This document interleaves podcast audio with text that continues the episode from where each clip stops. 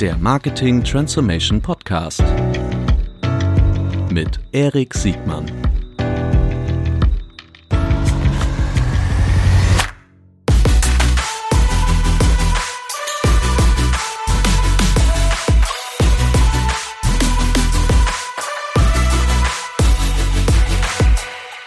So, herzlich willkommen mal wieder zum D3Con Podcast. Heute für die, die uns auch sehen können, in ungewohnter Umgebung. Wir haben uns nämlich zu Tarek Müller ins ähm, About You Office äh, begeben. Schön, dass du dabei bist, Tarek. Ja, herzlichen Dank, dass ich hier sein darf. Außerdem mal wieder äh, auch Erik dabei als Co-Produktion mal wieder mit dem Marketing Transformation Podcast. Sehr cool, dass du auch dabei bist, Erik. Ja, vielen Dank und herzlich willkommen auch zum Marketing Transformation Podcast.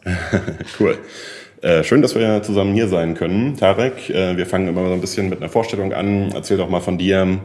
Äh, wie bist du hier in diesem schönen Büro gelandet? Wie ist das passiert, dass du äh, dieses äh, fantastisch erfolgreiche About You aufgebaut hast? Und wie funktioniert das so?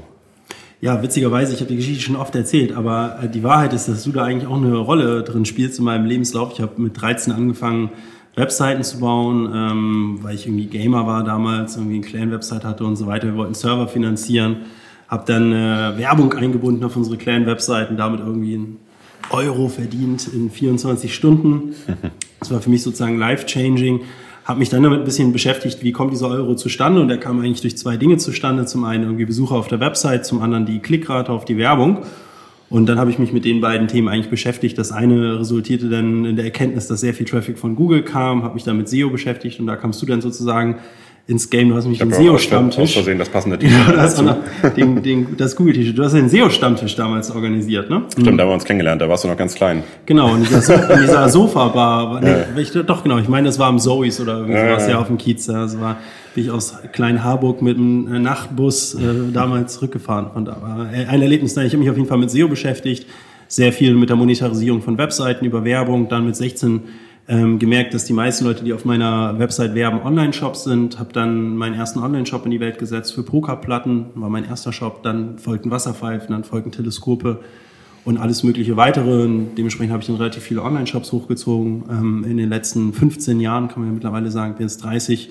Ähm, dann folgen noch irgendwann weitere Agenturen. Äh, ich glaube, die bekanntesten sind eTribes. Mhm. Äh, die gibt's heute auch noch, sind relativ große Unternehmensberatung für digitale Transformation. Mit Nils Seebach und Alex Graf habe ich das zusammen gemacht. Net Impact war so eine Full-Service-Agentur, NetShops, E-Commerce-Agentur. Daraus sind dann diverse weitere kleinere Agenturen entstanden, Pixis, die dann in Facelift gemerged sind zum Beispiel. Ähm, und so existierte dann vor sechs Jahren so eine, so eine kleine Unternehmensgruppe, bestehend eben aus Agenturen und E-Commerce-Firmen. Die E-Commerce-Firmen habe ich dann an die Otto Group verkauft. Ähm, die äh, B2B-Firmen existieren heute noch und dann vor fünf Jahren schlussendlich ähm, mit der Auto Group zusammen About You gestartet, zusammen mit weiteren Co-Geschäftsführern, äh, Hannes Wiese, Sebastian Betz und Benjamin Otto.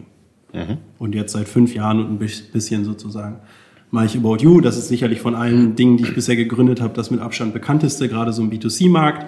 Ähm, genau, und das, äh, da hier verbringe ich, hier in diesen wundervollen Hallen, in denen wir uns befinden, verbringe ich auch ja, 99,9 Prozent meiner beruflichen Zeit. Ich erinnere mich auch noch, wo wir schon bei der äh, gemeinsamen Vorgeschichte äh, waren, die wir haben, dass wir uns immer mal wieder über den Weg gelaufen sind, dass du auch, dass wir auch darüber gesprochen haben, dass du irgendwann mal erzählt hast, wahrscheinlich vor sechs Jahren, dass da jetzt so ein Angebot von Otto auf dem Tisch liegt ja. und du dich gefragt hast, soll ich das machen, ist das eine schlaue Idee? Ja. Und ähm, ich glaube, ich habe am Ende schon auch eher dafür plädiert, ne? aber ich hätte natürlich auch nie im Leben erwartet, was daraus wird. Ne? Das hättest du dir auch nicht erträumen lassen. Ne? Nee, überhaupt nicht. Ich hatte meine, die Firmen, die Aktivitäten, die ich vor About You gemacht habe, waren immer eigenfinanziert. Also ich hatte nie Investoren oder, also mir gehörte immer die Firmen, hm. mir gehörten die Firmen, die ich gegründet habe und die sind tatsächlich mit irgendwie, bin ich mit dem Euro gestartet und habe daraus dann zwei gemacht, aus zwei vier, also nie irgendwie Fremdkapital aufgenommen. Für mich war aber auch immer klar, ähm, dass das nicht, dass es wahrscheinlich nicht möglich sein wird, aus dem Fremdkapital, aus dieser Cashflow-Reinvestierungslogik was richtig Großes zu bauen. Mhm. So. Und, ähm, war jetzt ja auch nicht ganz klein. Also ich hatte da vor About You, hatte die Unternehmensgruppe schon deutlich über 100 Mitarbeiter, hatte siebenstellige Gewinne. Also es ist ein echt ein guter Mittelständler gewesen, aber eben auch nicht mehr. Ne? Mhm. Und ich hatte immer eigentlich sozusagen den Traum, mal ein Unternehmen zu bauen, was halt viele Leute kennen in Deutschland. Das war so mein, mein, die Grenze, in der ich quasi denken konnte, ja. Und für mich war klar, dass ich da irgendwie einen Investor für brauche. Und dann kam die Otto Group um die Ecke. Und für mich war eigentlich so von allen möglichen Investoren war die Otto Group irgendwie auch so einer der so der, der Top für mich Film, mit dem man das zusammen machen konnte. Aber wie gesagt, meine Ambition bis dahin war so das Größte, was ich mir vorstellen konnte, war halt eine Firma, die in Deutschland viele junge Leute kennen. Ja, mittlerweile sind wir in zehn Ländern aktiv, machen äh, dieses Jahr irgendwie knapp zweieinhalb Milliarden Handelsvolumen sind mittlerweile sogar profitabel im deutschsprachigen Raum, aber in, in, in neun anderen Ländern außerhalb Deutschlands aktiv und in, den, in, in Osteuropa sogar Marktführer. Also in den meisten Ländern oder in vielen Ländern haben wir sogar eine höhere Marktbekanntheit als in Deutschland. Also wenn man das Gefühl hat, man kennt uns in Deutschland, dann muss man mal nach Tschechien gehen oder äh, andere Länder. Ja, da werden da kennen uns prozentual noch mehr Leute, also auch noch mehr ältere Leute, noch mehr Männer. In Deutschland kennen uns fast alle jungen Frauen, aber nicht alle äh, älteren Frauen, nicht alle älteren Männer. Ähm, also das ist ein Erfolg, den hätte ich mir niemals erträumt. Ihr seid auch gerade letzte Woche in Rumänien gestartet. Ich war zufällig am Wochenende in Bukarest und habe eure was? Werbung gesehen, irgendwie äh, halbe Stadt voll gepflastert mit Plakaten und so. Ja, ist am, aufgefallen. Am 2.10. sind wir gestartet. Wann warst du da jetzt? Jetzt gerade am Wochenende. Jetzt Wochenende. Ja, genau. Ja, Bukarest ist gerade voll gepflastert, auf jeden Fall. Ja, also es ist krass durch die Decke gegangen, Rumänien, kann mhm. ich sagen.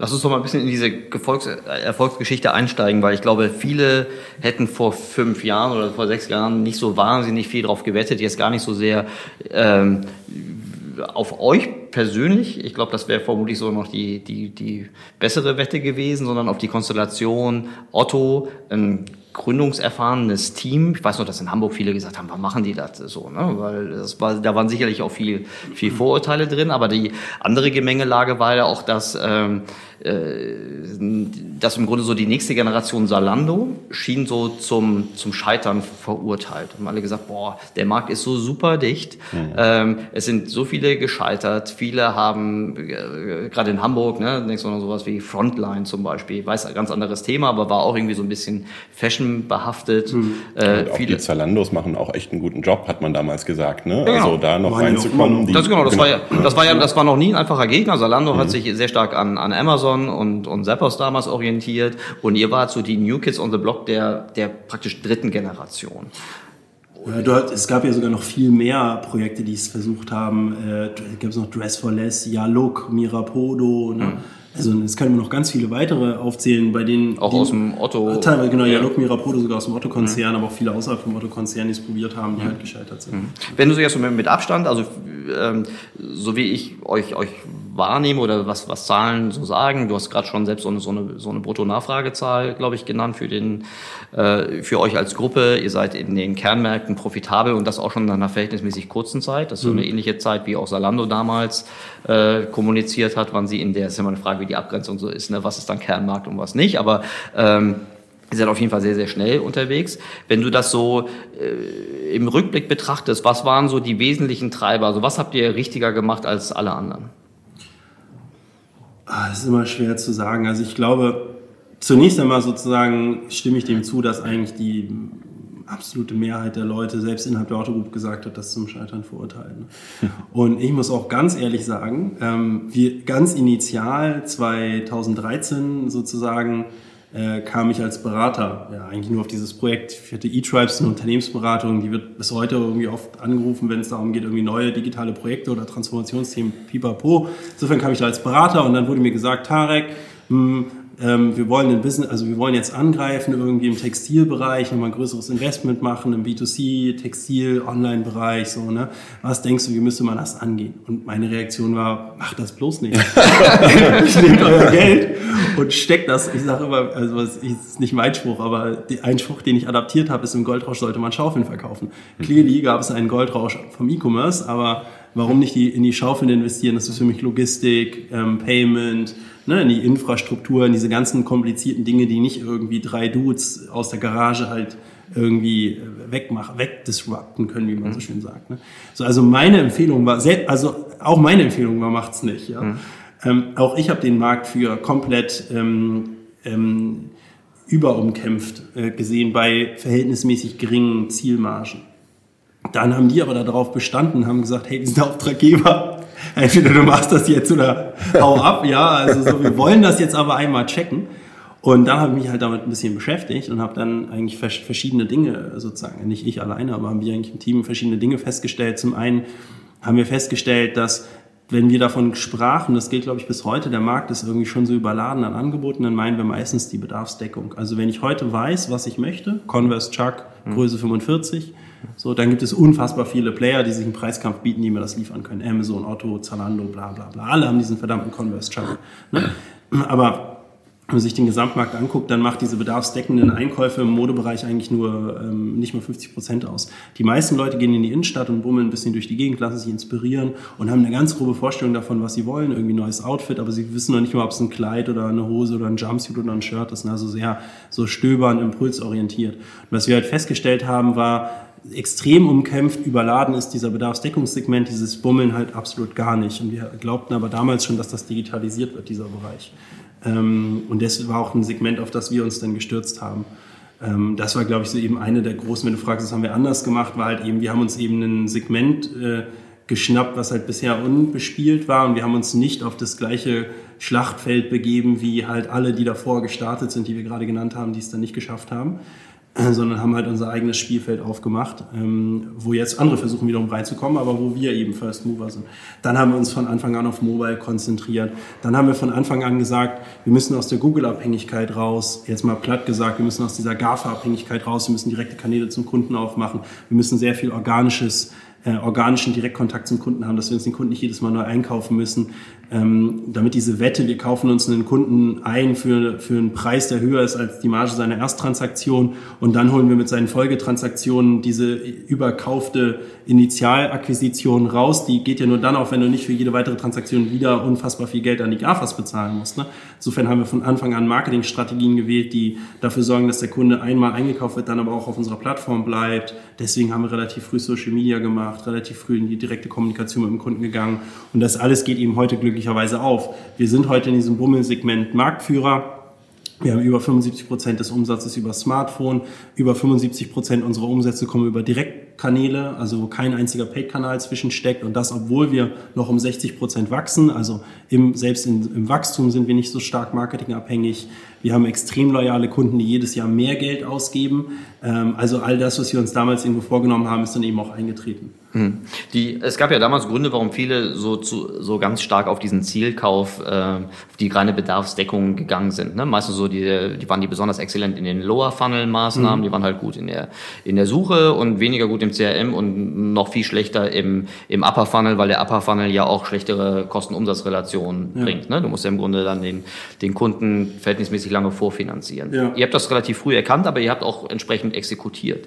Ähm, Wäre euch das auch so gelungen, das ist jetzt ein bisschen hypothetisch, wenn ihr jetzt, ihr seid ja kein Spin-off, sondern ihr seid ja eine Eigengründung, wenn ich das richtig verstehe. Ja. Ne? Ihr, seid, ihr seid mehr oder weniger grüne Wiese, ihr wurde vermutlich nie gezwungen, also ist eine Frage, irgendwelche Synergien oder euch an irgendwelche Spielregeln aus der, aus der größeren Konzernwelt irgendwie zu halten. Ist das richtig? Ja, im Kern schon. Also Michael Otto sind so ein paar Dinge wichtig, wie irgendwie vernünftige Bezahlung von Lagermitarbeitern und so weiter. Ne? Alles mhm. so Sachen, die ich echt cool finde, aber jetzt keine operativen Eingriffe oder so. Ihr musstet euch nicht an irgendwelche Einkaufsregeln, also im nee. Sinne von Inventory Management. Nee, das konnten wir alles selbst aufbauen. Das, wir hatten trotzdem zwei massive Startvorteile sozusagen. Das eine war eine fest, ein festes Kapitalcommitment, das heißt, wir mussten nicht alle sechs Monate neu irgendwie in London nach Investoren pitchen. Das ist echt ein richtiger Vorteil, weil das spart einem richtig Zeit, so Management Attention. Und das zweite war ähm, gerade im ersten Jahr ganz wichtig, der Warenzugriff auf Otto-Sortimente. Faktisch ist das nicht so schrecklich viel, weil Otto jetzt nicht so viel Fremdmarkensortiment hat, aber du löst halt irgendwo so ein bisschen dieses Henne-Ei-Problem. Ne? Du brauchst so ein irgendein Startsortiment und sei es noch so klein. Mhm. Ähm, und das haben wir eben über die Otto Group quasi bekommen, über ein Marktplatzmodell. Also Otto war sozusagen von Anfang an unser Marktplatzpartner das hätten die natürlich nicht, wenn da jetzt irgend so ein dahergelaufenes Startup kommt und sagt, hallo Otto, wir haben 0 Euro Umsatz, wollt ihr bitte euer komplettes Modesortiment bei uns über den Marktplatz reinschieben, sagen die natürlich, oh nee, machen wir nicht. Ne? Also so, so das war halt ein riesen Startvorteil, machte am Anfang im ersten Jahr auch, keine Ahnung, 50, 60 Prozent der Umsätze aus. Heute machen die Otto-Umsätze, keine Ahnung, drei Prozent aus oder so, also die, wo Otto unser Marktplatzpartner ist. Das ist auch schon in Jahr zwei unter 30 Prozent gelaufen, aber es hat uns halt ein Henne-Ei-Problem gelöst, was so und sonst nicht so einfach lösbar gewesen wäre. Okay, dass ihr so konsequent in den Upper Funnel, also du nennst das das Bummelsegment, was ja so, wo so äh, Bedarfsweckung steht oder wo Inspiration irgendwie st äh, stattfindet, das ist ja ähm, jahrelang irgendwie vom, vom E-Commerce irgendwie nicht gemacht worden, entweder weil dies weil es keiner so richtig gut konnte oder weil es einfach nicht wirtschaftlich genug aus, aussah. Das hängt ja auch sehr stark damit zusammen, wie du die Loyalität von, von dem Zweit- und Drittkauf dann irgendwie hinkriegst. Ja. Was habt ihr da anders gemacht? Und auch weil die Kanäle nicht so da waren. Ne? Also man Mhm, muss sozusagen, wir sind, ich glaube, wir sind jetzt nicht unglaublich schlau hier, sondern wir hatten auch, ich glaube, wir haben also sozusagen die Zeichen der Zeit richtig erkannt. Also wenn wir irgendwas richtig gemacht haben, dann glaube ich das. Weil was ist denn 2014 passiert? 2014 war der Anfang der Mobile-Welle, ähm, aber 2010 hätte das keinen Sinn gemacht. Ja? Und das Smartphone ist, also ohne das Smartphone wäre unser Konzept auch nicht erfolgreich, weil das Smartphone ist ein Entertainment-Device. Das heißt, dieses Bummeln machst du nicht auf dem Desktop, das machst du auf dem Smartphone. Das heißt, wir haben, glaube ich, die Smartphone-Welle am Anfang erkannt. 2014 war der Smartphone-Anteil vom Umsatz vielleicht 2-3 Prozent, aber wir haben damals schon geglaubt, der wird auf über 50 Prozent wachsen. So, wir haben Facebook erkannt ähm, als ein Advertising-Kanal. Ne? Also Upper Funnel, Online, Online-Marketing Upper Funnel, wo willst du das denn auch machen? Google ist ein Lower Funnel-Kanal. Ne? Bei Google greifst du die Demand ab, bei Google googeln die Leute Kleid. So, die Leute, kein Mensch googelt ja Stöbern in einem Online-Shop oder so. Ne? Also marginal. Das heißt, Facebook als Advertising-Kanal, also als Paid-Ad-Kanal war halt für uns irgendwie wichtig. In Zeiten, wo du noch einstellige Cent-Bereiche CPC gezahlt hast, ne? Dann Influencer Marketing, als es das Wort noch nicht gab, ist auch eine Upper Funnel Maßnahme, erstmal die erstmal Brand Awareness schafft und erst später eigentlich, wo du erst später die Sales reinholst. Und verschiedene andere Maßnahmen. Ja. Also ich glaube, wir haben halt sehr früh eben auf, auf, ähm, auf diese Klaviatur gesetzt, die einem heute eben zur Verfügung steht für vernünftige Awareness-Kampagnen. Und das halt alles zu Zeiten, wo eben die Preise eben noch sehr gering waren. Ne? Und so kamen wir dann relativ schnell hoch. Du warst ja am Anfang deiner Karriere ein ziemlicher Performance-Marketing-Mensch. Das Ja. bist du sicherlich heute auch noch sehr stark. Ja. Aber du hast auch, glaube ich, sehr viel in den letzten Jahren dazugelernt, so zum Thema Branding. Ne? Ich meine, was ihr so Städte voll mit Plakaten pflastern und Fernsehshows organisieren, da kommen wir vielleicht auch noch mal ein bisschen mehr zu, was ihr da jetzt alles so macht.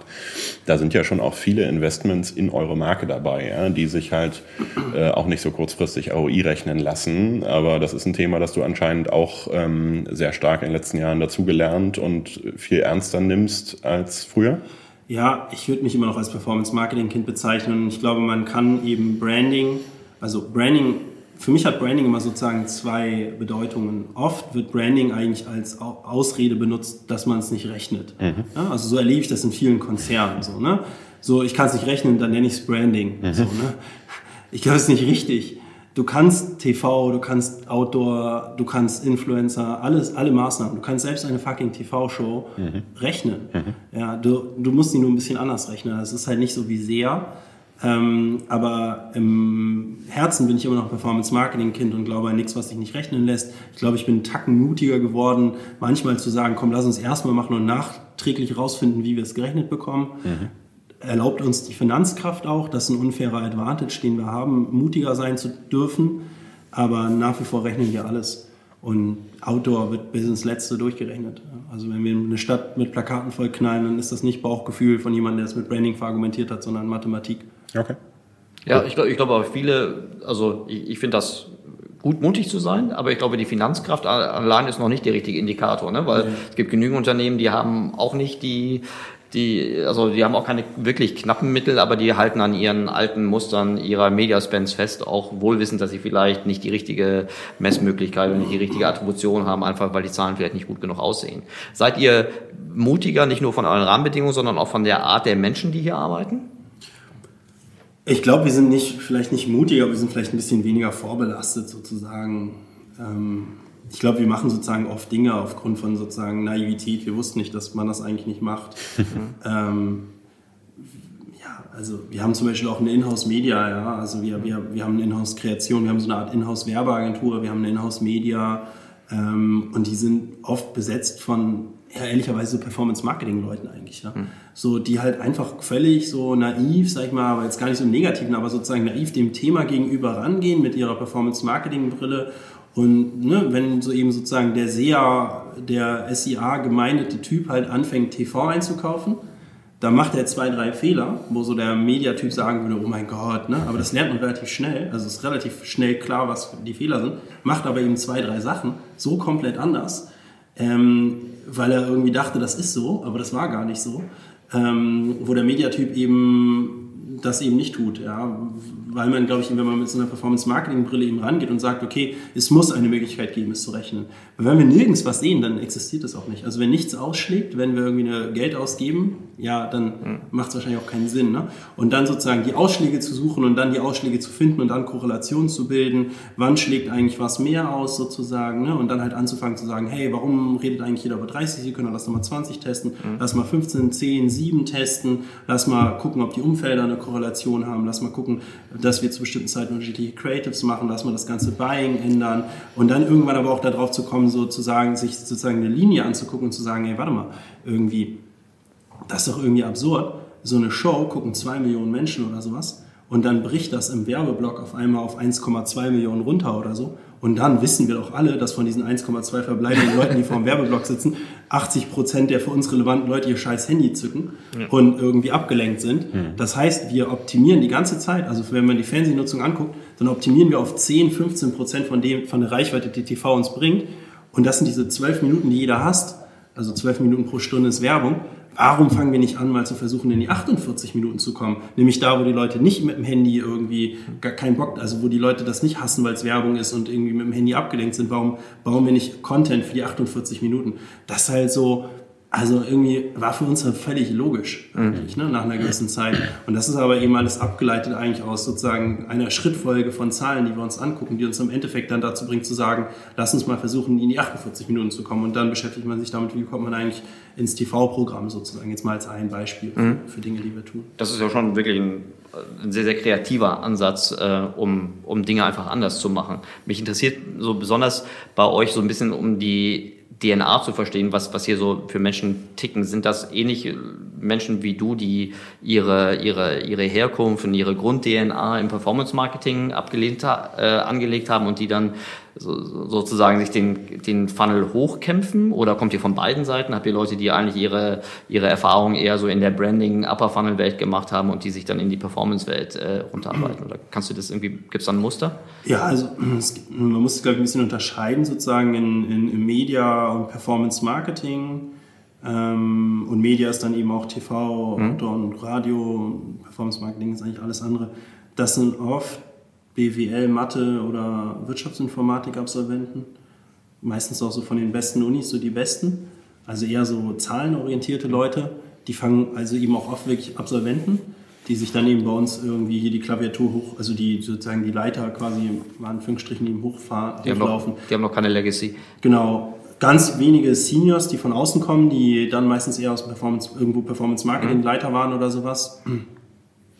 Und ähm, das sind also eher zahlenorientierte Leute. Dann haben wir aber zum Beispiel eben auch eine Kreativabteilung. Ne? Das sind dann wirklich quasi so Typ äh, Kreativer in der Werbeagentur, Texter in der Werbeagentur. Dann haben wir Artdirekten, ein, zwei Artdirektoren. Dann haben wir Grafikdesigner. Ähm, ähm, ähm, genau. Dann haben wir irgendwie auch ein, zwei Leute aus Mediaagenturen. So, ähm, ja, zwei Leute aus Mediaagenturen. Ähm, genau. Aber ich glaube sozusagen diejenigen, die so die, die Kern der Steuerung machen, das sind schon eher sozusagen zahlenorientierte Leute, oft aber, wie gesagt, Absolventen, die sich dann hier in den letzten Jahren hochgearbeitet haben. Und das nur mal, um nur mal die Größenordnung eurer, eurer, also wenn ihr gesagt habt, ihr macht ein, wie viel Milliarden Euro Brutto-Nachfrage? 2,5 Milliarden und äh, 750 Millionen Netto-Netto-Umsatz. Okay, das heißt, eure bei einer unterstellten Kosten-Umsatz-Relation, also ich will nur ein Gefühl für euer Marketing-Spend ungefähr rauskriegen, wenn du es nicht exakt sagen möchtest. Ja, um die 100 Millionen. So, also das sind also keine Peanuts, ne? Also das ist, äh, weil oft herrscht so der, insbesondere so in der älteren Industrie, dass wenn in dem Moment, wo du erwachsenes Mediabudget hast und da bist du bei 100 Millionen auf jeden Fall äh, schwer erwachsen, dass du dann nur mit Seniors rangehen kannst. Und du sagst jetzt gerade, mhm. äh, das sind eigentlich Leute, die können gut rechnen, die sind klar analytisch, kommen aus der Uni und, äh, und dann haben wir noch zwei, drei Mediaagenturleute mhm. und ich nehme jetzt mal an, dass die Mediaagenturleute vor allen Dingen eher in den analogen Medien arbeiten.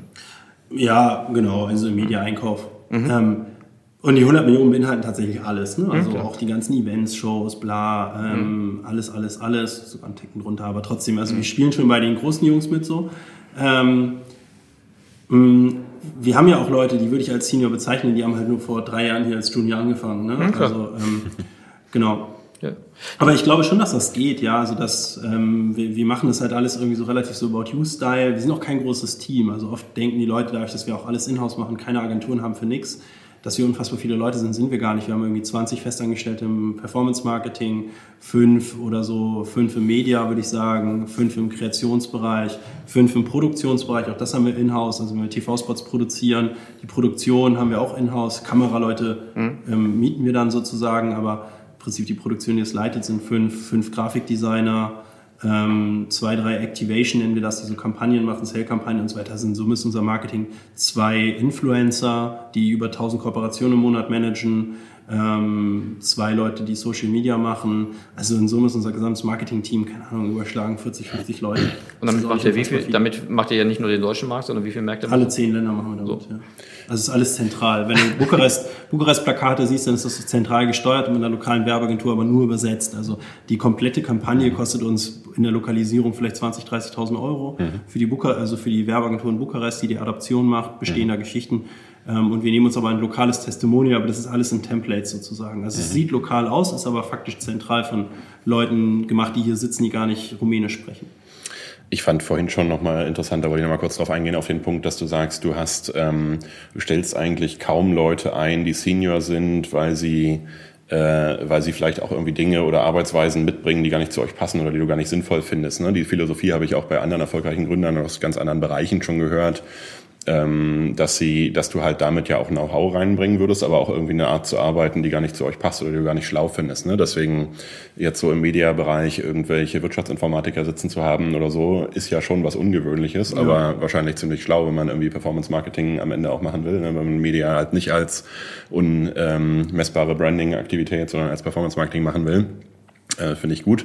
Es, äh, kommt halt immer darauf an. Ne? Ich finde, ich, ich will damit auch gar nicht sagen, dass es gar nicht mit Seniors klappt. Man muss auf jeden Fall ein bisschen mehr gucken. Das mhm. sehe ich auch so. Wir heiern ja auch Seniors von außen, nur halt, ich würde sagen, von außen geheierte Seniors, wenn wir jetzt mal diese 40 Leute nehmen, ne? wie viele davon sind sozusagen innerhalb unserer Firma groß geworden? ich würde schätzen, wirklich 80, 90 Prozent versus 10 oder sowas, die von außen gekommen sind. Und die 10, die von außen gekommen sind, haben halt dieses Mindset, ähm, weil sie irgendwie von coolen Firmen kommen, die eigentlich ähnlich ticken oder so. Ja. Aber da muss man dann eben sehr viel genauer gucken, ähm, wen holt man sich da eben von außen rein? Ne? Nur weil jemand zehn Jahre Erfahrung in irgendwas hat, heißt das halt nicht, dass es uns auch was bringt.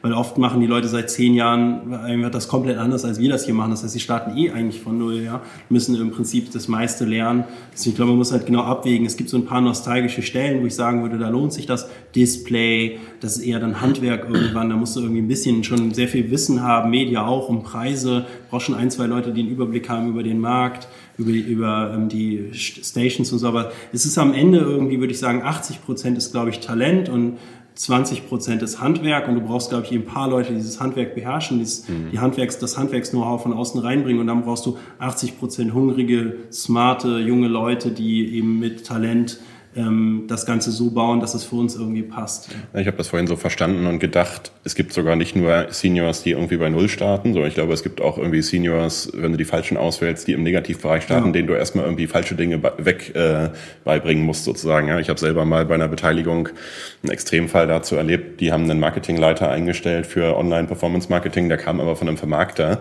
und fand das eine total schlaue Idee, irgendwie 12 Euro TKP auf irgendwelchen komischen äh, Publishern zu buchen ja. und damit Performance Marketing zu machen, weil er das so aus dem Verkauf kannte, ja. Also äh, das ist ja so, also ein extremes Beispiel sicherlich, ne? Aber ich glaube, sowas äh, kann einem auch immer noch gelingen, wenn man irgendwie Mediaagenturleute abwirbt oder so, die einfach zu eurem Stil nicht passen oder auch die Art zu arbeiten nicht kennengelernt haben. Ne? Ja, sehe ich auch so. Es gibt überall eben solche und solche. Ne? Selbst in den verschlafensten Branchen findest du Leute, die echt ideal zu uns passen. Ähm, aber man muss halt echt sehr vorsichtig sein, da stimme ich dir zu.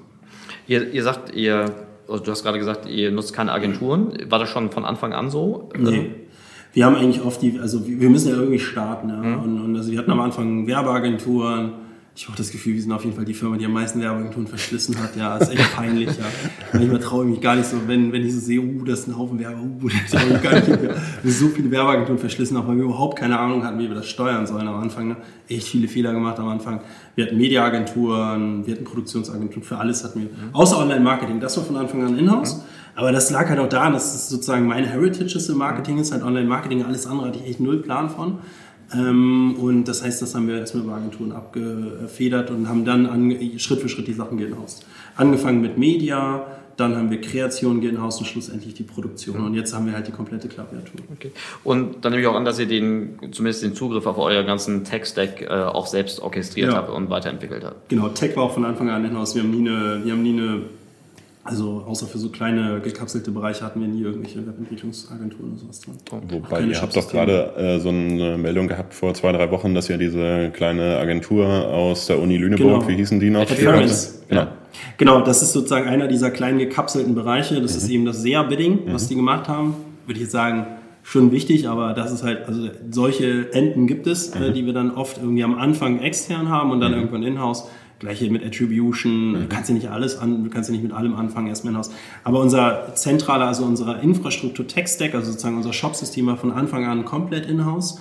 Alles außer äh, quasi unser Buchhaltungssystem ist selbst gebaut. Und im AdTech-Bereich haben wir schon sehr viele Tools genutzt. Auch nach wie vor nutzen wir schon noch das ein oder andere Tool. In-house nach und nach mit unserem Marketing-Technology-Team, in Anführungsstrichen so nur drei Leute, in-hausen wir nach und nach die Sachen, die Sinn machen. Oder wenn wir irgendwie merken, das wird eigentlich nie Sinn machen, das zu in-hausen, das war bei Adference so, dann haben wir mittlerweile auch ähm, die, ähm, die Möglichkeiten eben zu kaufen. Das haben wir bei Adference gemacht. Die, ähm, ist das etwas, was du anderen Advertisern auch empfehlen würdest, also dieser, dieser hohe Grad der Eigenfertigung, ne? also die Kompetenz drin zu haben, das ist etwas, was auch auf der D3Con immer wieder echt, echt hoch emotional diskutiert wird. Der Ja. eine sagt, äh, also manche stellen sich auf die Bühne und sagen, oh nee, dafür habe ich doch meine Agentur und das will ich gar nicht. Äh, das machen jetzt meistens nicht die Direct-to-Consumer-Advertiser, sondern mehr so die FMCGler. Die anderen verstehen gar nicht, was die anderen mit ihren Agenturen machen und wie man überhaupt nicht den Zugriff auf seinen Tech-Stack haben kann. Da geht ja die Schere so weit auseinander. Kriegst du das überhaupt mit oder bist du so in deiner Best-Performance-Umgebung äh, so so unterwegs, dass du das gar nicht mitkriegst, wie der, wie der Markt draußen funktioniert? Aber du bist ja auch viel auf Bühnen und so, da kriegst du es Genau. ja vermutlich doch mit. Ne? Ja, ich, also ich nee, deutlich weniger als früher, aber ich glaube, ich krieg's noch mit. Und ich glaube, es ist nicht so, dass das Allheilmittel ähm, ist, alles zu inhausen. Ich würde immer sagen, oder wir haben die Philosophie, alles inhausen, was ähm, hebelt. Und für uns hebelt halt diese ganze Marketing-Klaviatur, weil ich meine, was sind wir denn? Wir sind am Ende des Tages, sind wir ja kein Produzent. Wir haben zwar ein bisschen Own-Label, aber 90% der Umsätze, die wir machen, sind mit Fremdmarken, also Tommy Hilfiger, Boss, Pipapo. Das heißt, wir produzieren eigentlich im Kern kaum Ware. Wir vermitteln ja letztendlich Kunde mit Ware. So, das heißt aber, die Kundenakquisition, die Kundenbespielung und das sozusagen Vermitteln eben diese Funktion des Vermittelns zwischen Kunde und Ware, das Personalisierung, Inspiration, Co., das ist unser Kerngeschäft.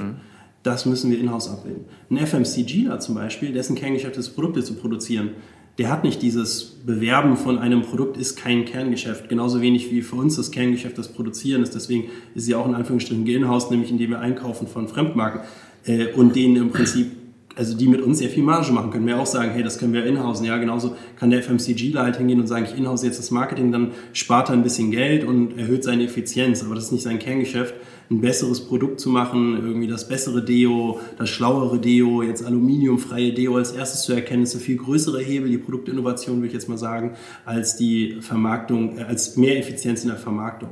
Bei uns ist das eben anders. Ähm, insofern würde ich sagen, irgendwo, ich, ich hätte nie den Anspruch, alles zu inhausen. Wenn wir den hätten, würden wir ja nur noch Eigenmarken machen. Ähm, ähm, sondern hätte, wir haben immer den Anspruch, die für uns hebelnden, für uns aus unserer Sicht hebelnden Dinge in-house abzubilden. Und das ist eben bei uns eben Technologie, Vermarktung und Kundenkommunikation, CRM, ähm, Personalisierung, Inspiration, Content, diese Dinge eben, ähm. Du hast, du hast am Anfang gesagt, dass ihr ähm, sehr früh erkannt habt, dass ihr die Abhängigkeit von der GAFA-Ökonomie irgendwie reduzieren müsst oder möglichst, möglichst gen Null bringen müsst. Das ist ja etwas, was auch, was ja im Grunde alle Werbetreibenden irgendwie als Herausforderung haben. Ich hätte gesagt, auch der Deo-Hersteller hat irgendwann das Problem, dass wenn er nicht mehr irgendwie Gott gegeben bei der Rewe und bei, bei Edeka gelistet ist, entweder zwei Möglichkeiten hat, entweder er wird nur noch zum Eigenmarkenproduzent, also zum Reinproduzenten, da muss er auch gar kein Marketing mehr machen, oder er muss sich auch mit der Plattformökonomie irgendwie auseinandersetzen, weil er dann halt nicht mehr durch normale TV-Reichweite irgendwie zu seinen Zielen kommt.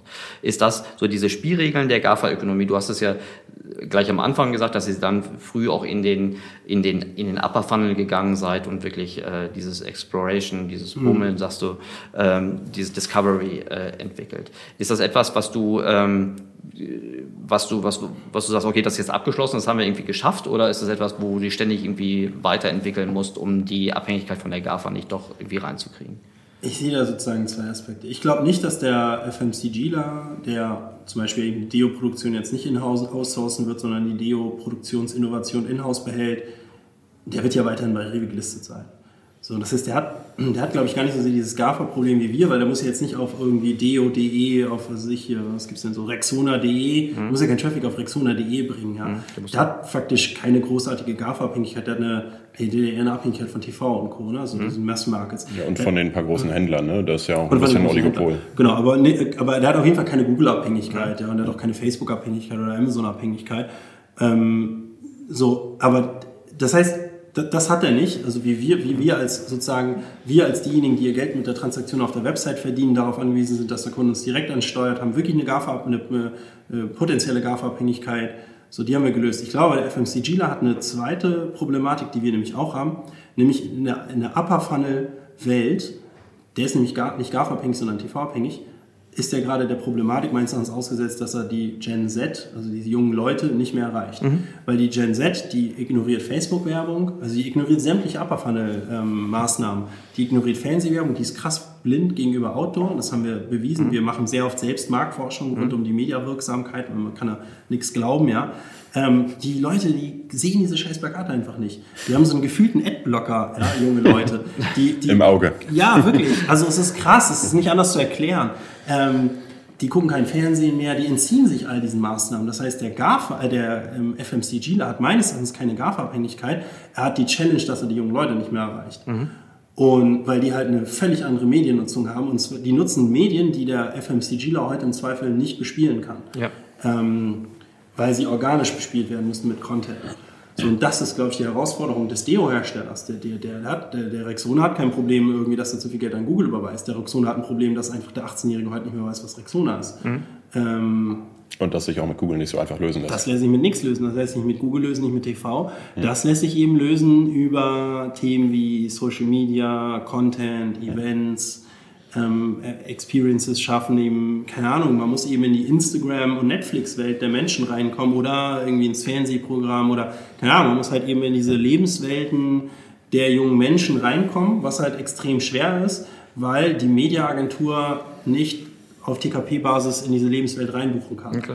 Sondern du musst halt andere Wege finden, sozusagen, die dir keine Mediaagentur lösen kann. Und ich glaube, das ist eben eine Riesenproblematik, dass aktuell, also die Agenturlandschaft gerne manchmal vielleicht behauptet, sie wäre in der Lage, irgendwie junge Leute zu erreichen, aber das einfach faktisch nicht, nicht so gut ist. Mhm.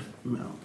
Die Influencer waren ja ein, so das erste erkennbare Tool oder so Möglichkeit, um organische Reichweite im Upper Funnel mhm. zu, zu, zu akquirieren.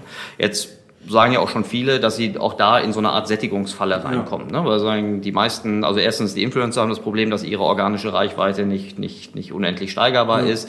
Und zudem gibt's jetzt auch vermutlich sehr viele Werbetreibenden, die sich um ganz wenige, verhältnismäßig wenige Influencer ja. äh, prügeln. Ist das eine Erfahrung, die du auch schon gemacht hast? Auf jeden Fall. Also es ist länderabhängig. Ich sag mal, die Zyklen äh, sind da unterschiedlich. In einem Osteuropa bist du da noch in einem anderen Zyklus als jetzt in Deutschland, wo ich dem komplett zustimmen würde. In einem Osteuropa bist du noch äh, Deutschland vor drei Jahren, sag ich mal so, von diesem, von diesem mhm. Sättigungsgrad. Ne? Insofern ist das, äh, selbst wenn man Europa anguckt, eben unterschiedlich, aber im Kern, glaube ich, ist das richtig.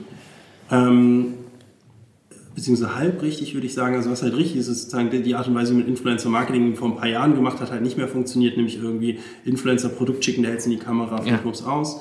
Ähm, das funktioniert nicht mehr, was aber trotzdem nach wie vor so ist, trotz Sättigung der Reichweiten der Influencer hast du halt unfassbare Reichweiten nach wie vor da drauf. Das heißt, wenn du es eben schaffst, auf eine coole Art irgendwie über den Influencer deine Marke zu transportieren, dann funktioniert das. Siehe uns, ja, in gewisser Weise. Wir sind nämlich weggegangen von irgendwie, wir schicken Klamotten, der Influencer macht einen Karton auf und sagt, ui, ich habe einen Karton von About You erhalten. Was für ein großartiger Zufall, dass meine Kamera gerade läuft. ähm, wow, was ist das denn für ein Kleid? Swipe mal hoch und dann seht ihr dieses Kleid und könnt das kaufen. Ne? Das ist sozusagen, ja. funktioniert immer weniger deswegen gehen wir eben immer mehr hin und machen Experiences. Ähm, wie unser Festival, wir haben das About You Pangea Festival, wir haben die About You Fashion Show, About You Awards, About You Leisure Can Event, About You Christmas Dinner und und und. Also ganz viele sozusagen Experiences, die offline stattfinden, wo wir die Influencer einladen, die zu besuchen. Ähm, und die, diese Experience dann mit ihrer Community teilen. Und das ist halt eine coole, also die finden das wirklich ernsthaft cool und das merken die Follower. Weil was ja krass ist, ist, ähm, die Follower von den Influencern, die kennen die Influencer ja nun auswendig. Und das, glaube ich, was FMCG oft irgendwie nicht kapieren ist. Die machen eine Kooperation mit dem Influencer und öffnen dann den Account des Influencers und sagen, ey geil, unsere Marke ist richtig gut repräsentiert, genauso haben wir uns das vorgestellt. Ja, aber der User, hm. ja, der kennt ja nicht diese scheiß Marke und weiß, wie die sich normalerweise repräsentiert, der kennt den Influencer. Und der User erkennt sofort, ey, das ist nicht, wie der Influencer normalerweise redet. Weil der, teilweise die User ja über Jahre hinweg jeden Tag diesen Influencer sehen. Also das heißt, die kennen den extrem gut und die können sofort identifizieren, ist das authentisch oder nicht. Der FMC-Chieler checkt gar nicht, ob das authentisch ist oder nicht, weil der kennt, der kann sagen, das ist in line mit meiner Brand Identity, aber der checkt nicht, dass das nicht in line ist mit der Authentizität oder mit dem, wie der Influencer drauf ist und deswegen sein Geld einfach gerade vollkommen verschwendet wurde. Und das, glaube ich, sozusagen kriegen die wenigsten Marken aktuell gelöst, authentische äh, Experiences zu schaffen in einem authentischen Umfeld, um dann ihre Marke zu promoten. Und ich glaube, ich weiß das auch deswegen, weil wir also sehen, dass sie das nicht hinbekommen, weil immer mehr auf uns zukommen. Wir immer mehr auch auf unseren eigenen Events eben Hucke, also andere Marken Huckepack nehmen. Das heißt, auf den About You Awards gibt es eine About You Gallery, die im Vorfeld stattfindet, wo jetzt dieses Jahr 22 ähm, Partner, kann man sich ein bisschen wie so eine Messe vorstellen, aber jetzt ist nicht so gestaged wie eine Messe, sozusagen Stände bauen konnten und ihre eigenen Experiences dort eben bauen konnten. Und die Influencer sind frei rumgelaufen und haben halt sozusagen diese Erfahrungen der Marken eben ähm, mitgemacht und das eben porträtiert. Und wir haben halt eben die Marken dabei supportet, da auch irgendwas zu kreieren, was dann am Ende auch irgendwie, wo auch am Ende irgendwie hingeht und das eben auch wirklich porträtiert. Ne?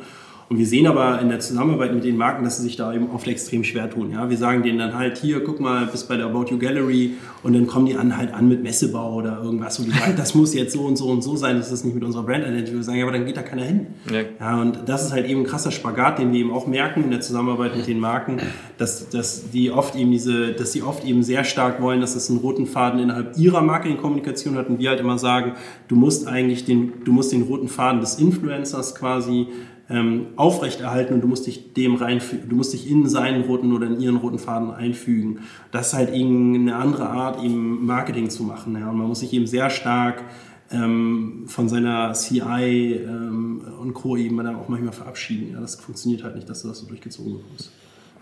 Kannst du sagen, wer, also der überwiegende Teil des Modemarkts findet ja immer noch offline statt. Mhm. Kannst du sagen, wer da so in eurer Zielgruppe die größten Wettbewerber sind? Da bin ich nicht so der Experte, offline? da spielt wahrscheinlich irgendwie so ein H&M mit rein oder wen genau. gibt es da noch so? H&M, Zara sind die größten. Das offline. sind die wichtigsten, ja. okay. Die auch als Eigenmarkenhersteller sicherlich auch eine ganz andere Marge mit zur Party ja. bringen können.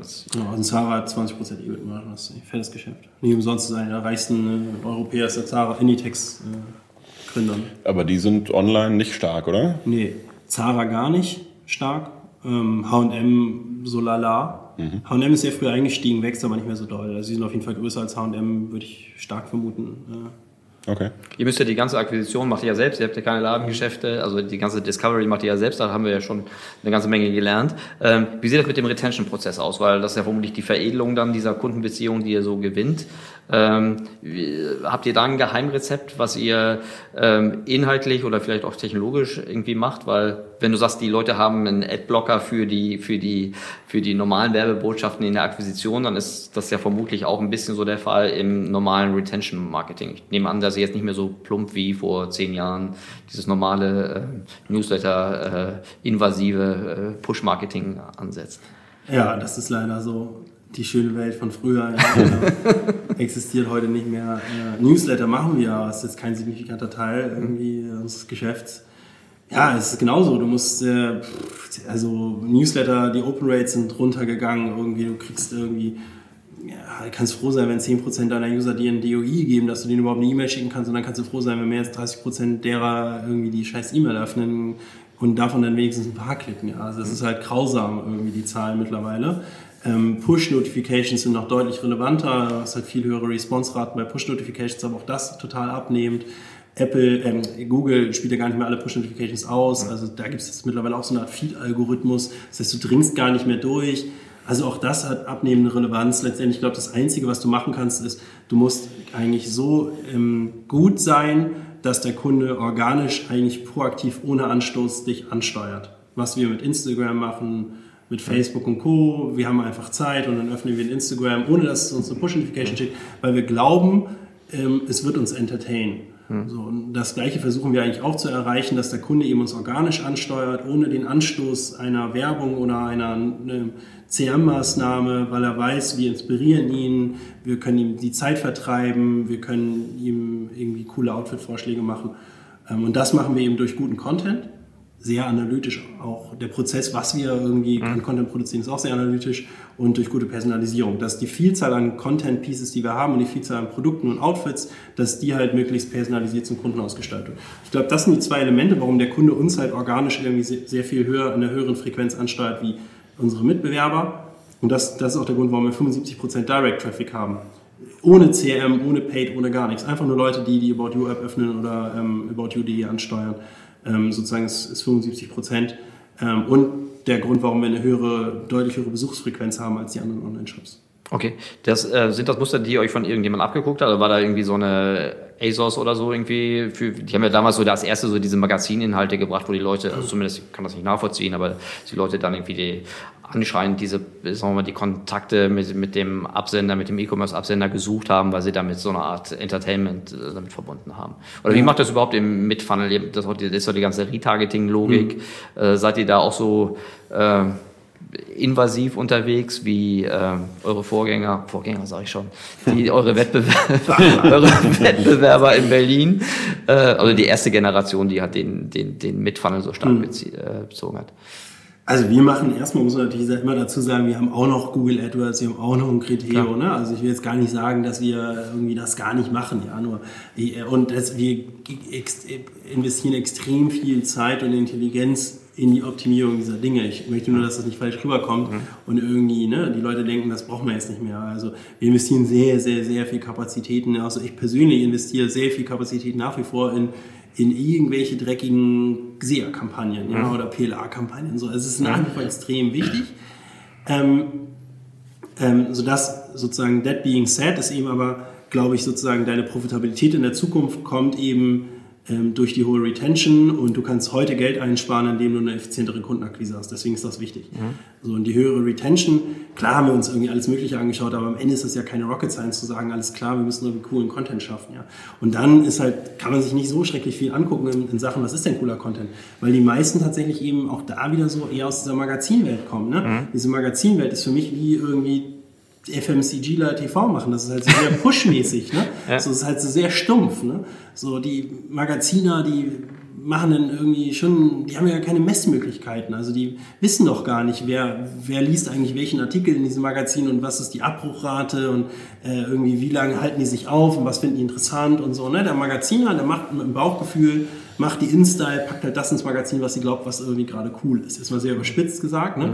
aber das ist auch nicht die Herangehensweise. Ne? Wir haben auch von Anfang an quasi versucht, da datentechnisch ranzugehen und wirklich zu analysieren, was sind die Artikel, die Leute auf die Seite holen, was sind die Artikel, die Leute auf der Seite halten, die, Retention erhöhen. Das kannst du ja alles messen online. Mhm. Ne? Und am Ende haben wir uns eigentlich mehr, viel mehr daran orientiert in der Frage, was wir an Content machen, wie, da, wie, an der, wie irgendwie, was ein ASOS oder ein InStyle mhm. macht. Ne? Mhm. Das ist eigentlich relativ egal, ehrlich gesagt, weil wir glauben immer mehr unseren Zahlen, als, als das, ähm, nur weil die Insta was auf Cover hat oder ASUS was auf der Startseite, heißt das nicht, dass das für uns Sinn macht. Nee, mir so eher so ein bisschen um die, um die Methoden, die die anwenden, aber diese Formulierung nicht mehr so vor. Also die, die, Methode von der Insta äh, im Magazinbereich, im nee. Online-Store ist das, die ein Redakteur mit Bauchgefühl. Ja klar, Insta ist ein reiner Publisher. Ich dachte an die ASOS, die ja das erste Mal, zumindest vor, vor zehn Jahren, galten die ja mal so, als, als alle wirklich nur im Lower Funnel unterwegs waren, als das einzige Modell, die es geschafft haben, neben diesen ganzen Zielkäufern so ein bisschen inspirational zu machen, was ja auch äh, schon immer so eine Schwäche von Amazon war. Ne? Das stimmt, allerdings, also ASOS heißt ja eigentlich As Seen on Stars, ne?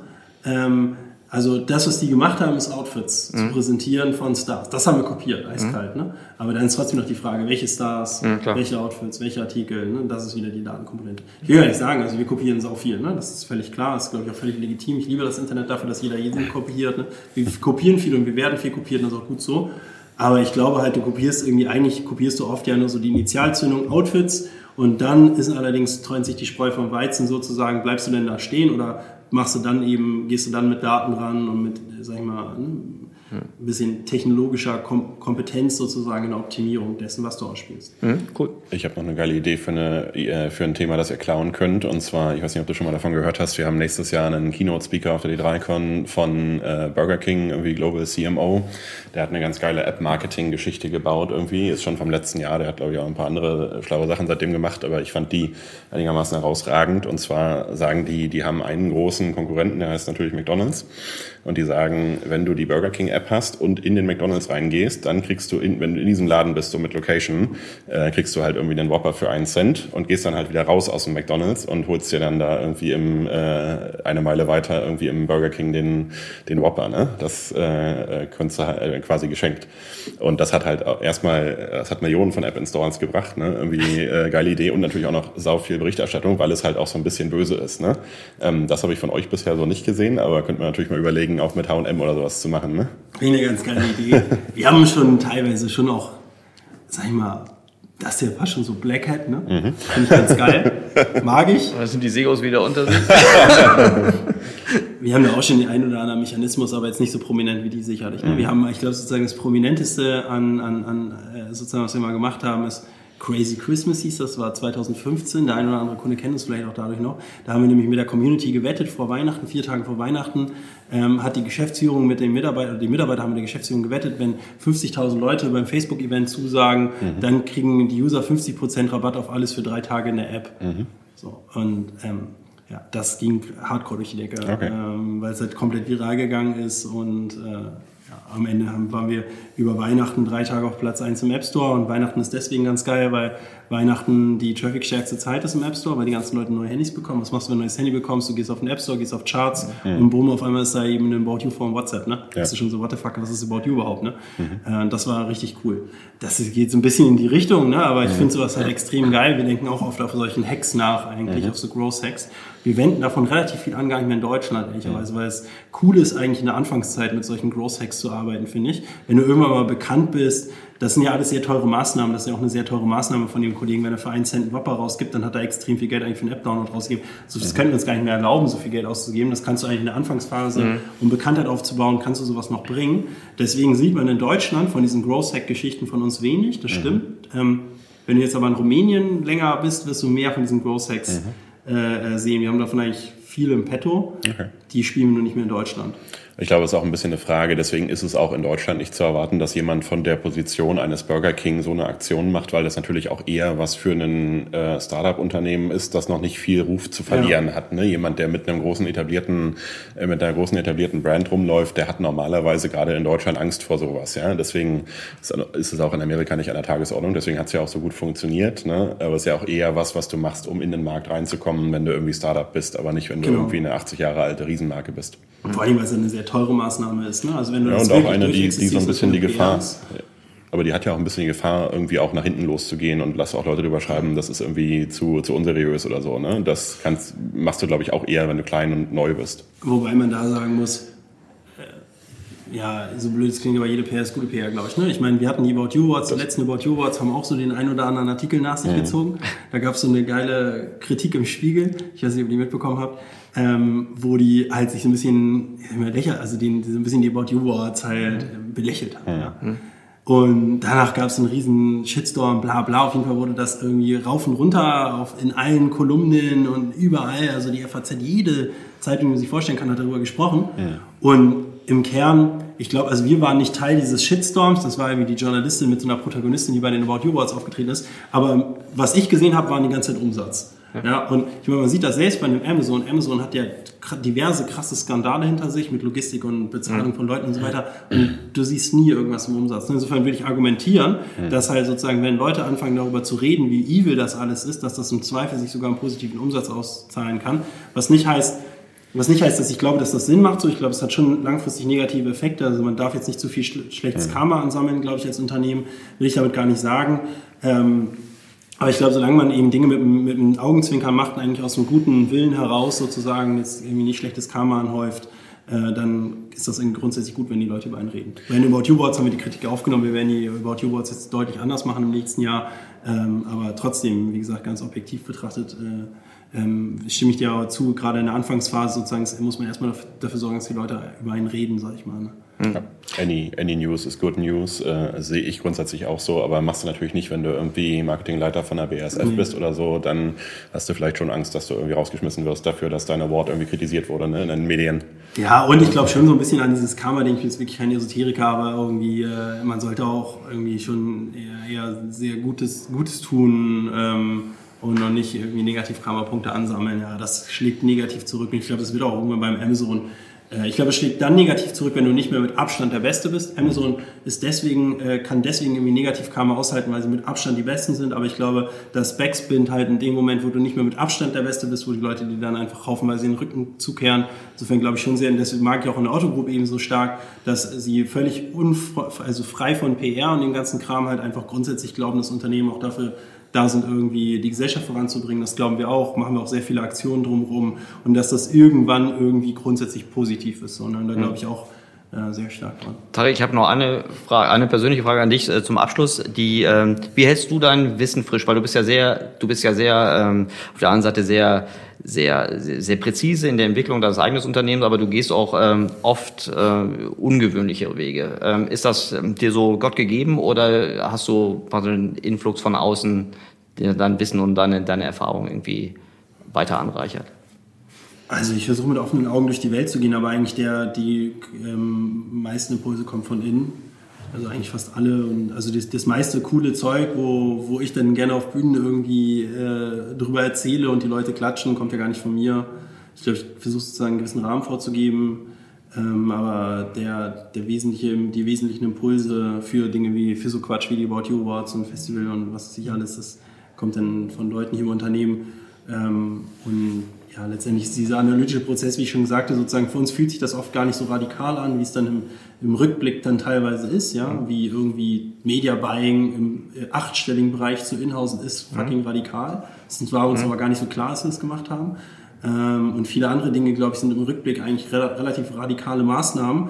Ähm, für die Größe, die wir haben, weil du hast es schon selbst gesagt, ne? also wenn du irgendwie 3,50 Mark Media-Budget hast, dann ist nichts radikal. Ja? Aber wenn du halt irgendwie im, im Ballpark 100 Millionen Marketinggeld unterwegs bist und halt äh, irgendwie Milliardenumsätze drehst, dann, dann sind halt solche Dinge eben schon radikal irgendwo, kommen uns aber oft gar nicht so radikal vor in dem Moment, weil es für uns dann oft eigentlich irgendwie, irgendwie eine Abfolge von logischen Schritten war, die aber eben oft eben execute oder die durchgeführt werden von Leuten, hier von meinen Kollegen und, und dann im Nachhinein fällt uns so auf, so, ach krass, mhm. ähm, irgendwie, das ist ja im Rückblick eigentlich schon ziemlich crazy, was wir da gemacht haben. Fühlt sich aber in dem Moment gar nicht so crazy an. Und vieles klappt ja auch nicht. Ja. Mhm.